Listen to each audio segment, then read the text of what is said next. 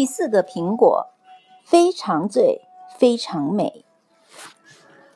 歌德说，每一种天赋之物都有自身的价值，都应该得到发展。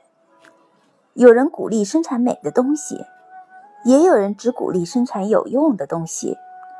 实际上，只有将两者结合起来，才能建设好一个国家。有用的东西不必主动追求。因为这些东西是人人不可或缺的，大众自然会生产它们；而美的东西则必须被追求，因为很少有人能够主动展示它，但许多人又确实需要它。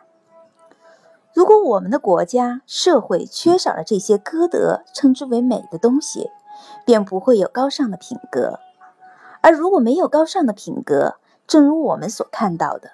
人民身上那种以勤劳刻苦为本质的生产力量就会被可耻的浪费掉。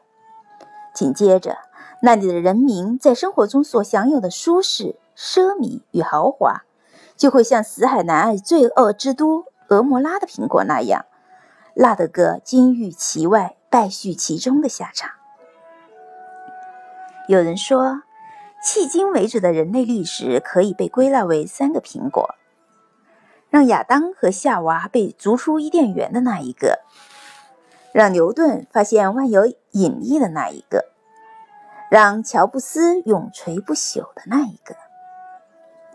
但无论如何，还有一个苹果不该被忘记，那就是索多玛的恶果 （Apple of Sodom）。也许人类历史的全部意义就在于消灭这第四个苹果。据《圣经·创世纪》记载。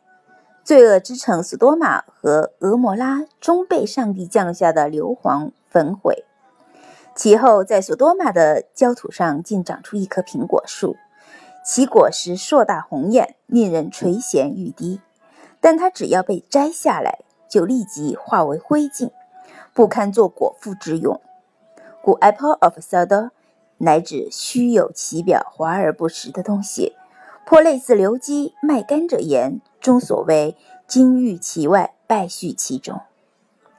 人类毕竟不能只追求有用的东西，还应该追求美的东西。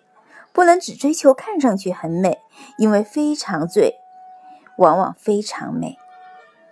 而应该追求真正的性灵之美，追逐真正的美，实在是智者的游戏。